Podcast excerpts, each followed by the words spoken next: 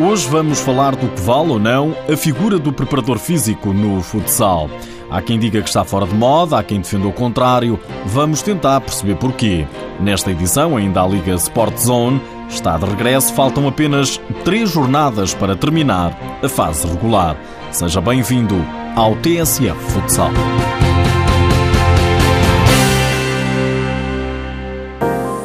Afinal, hoje em dia, as equipas utilizam ou não utilizam preparadores físicos? Se se utiliza, utiliza. Nós não.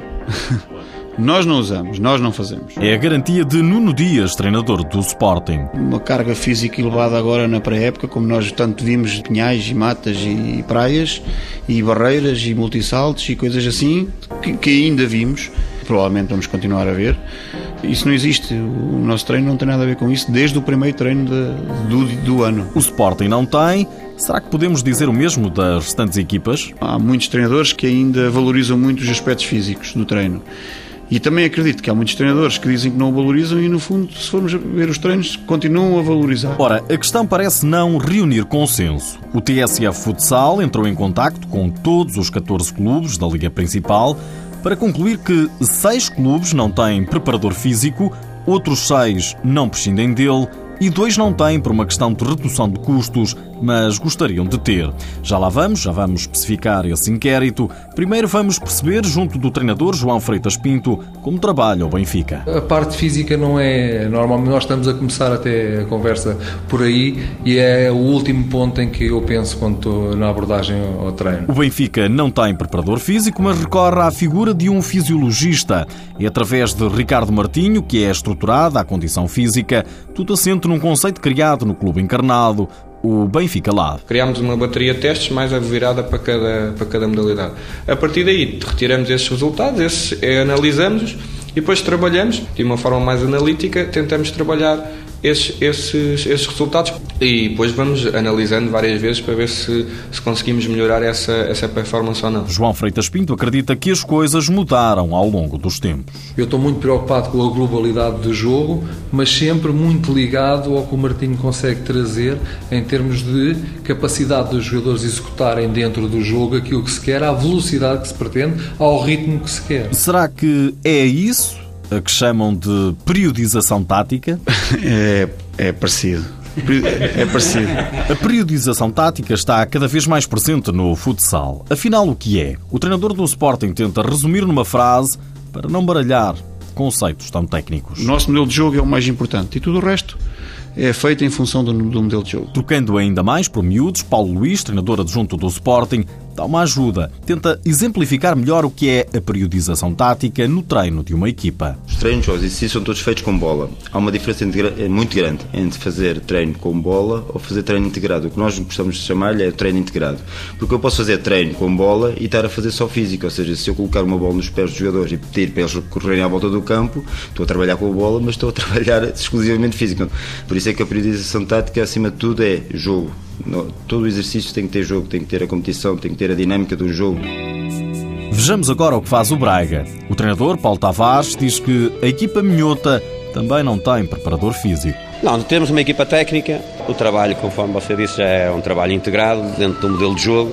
O preparador físico aqui já passa um pouco à, à margem. Está em desuso? Está, sem dúvida nenhuma, da forma como se trabalha no futsal. Benfica, Braga e Sporting não têm preparador físico, tal como Dramático de Cascais, Académica e Fundão. Mas atenção que ainda há, ao mais alto nível, quem não prescinda dele. É o caso do Belenenses, como explica o treinador Carlos Teixeira. Temos, temos. É essencial, extremamente importante. Temos o professor Guilherme Ramos que trabalha connosco diariamente, preparador físico, nutricionista, e essa é uma parte do, uma parte do trabalho importantíssima. É tão importante quanto, quanto o resto, tática, percebe?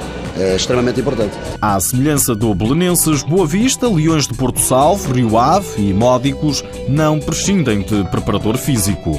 O Olivais e o Vila Verde são os tais dois clubes que dizem não ter preparador físico, mas consideram importante. Só não têm devido a uma política de redução de custos. E não queremos eh, concluir este tema sem antes ouvir a opinião de um especialista na modalidade. Fomos de novo ao encontro de Walter Pinheiro. A questão do preparador físico, o não preparador físico, eh, parece que começou a cair em desuso. E porquê? Porque houve a emergência, houve o advento uh, de uma nova forma de periodizar em Portugal, que é a periodização tática que tem como seu pai, portanto, o professor Vítor Fraga. Eu estou plenamente de acordo com muitos daqueles que são os princípios da, da periodização tática, mas, em meu entender, a figura do preparador físico não pode cair por terra. É uma questão que parece estar longe de reunir consenso.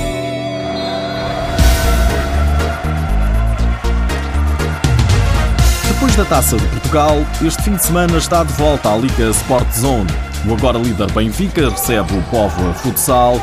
O Sporting também joga em casa diante do Olivais. Destaque ainda para o Braga, que recebe a visita do Módicos. Os Leões de Porto Salvo recebem o Rio Ave e o Dramático de Cascais, o Boa Vista. Já a Aflita Académica desloca-se ao Restelo para medir forças com o Belenenses. O Vila Verde, já despromovido, recebe o Fundão. Faltam três jornadas para terminar a fase regular. Nos últimos dias ficamos a saber que André Souza, guarda-redes do Fundão, tem acordo para representar o Sporting pelo menos até 2016. O guardião de 28 anos já trabalhou com Nuno Dias no Instituto Dom João V. Ficamos a saber também que no final deste mês vai começar a segunda edição da Liga Futsal Veteranos 2014. Para participar, basta fazer equipa com jogadores com idades iguais ou superiores a 34 anos. Nas próximas edições fica prometido trazermos aqui uma reportagem com uma equipa de veteranos. Por hoje é tudo, mas não me vou embora sem antes lhe deixar mais esta. Sabia que o futsal é o desporto que mais cresce no mundo, principalmente na Ásia e na Europa? Segundo dados e números recentes da FIFA e da UEFA, nos últimos 15 anos, a modalidade fez disparar as audiências nos canais televisivos, um pouco por todo o mundo. No que toca à internet e aos page views, de qualquer sítio, dispararam em flecha. É um facto.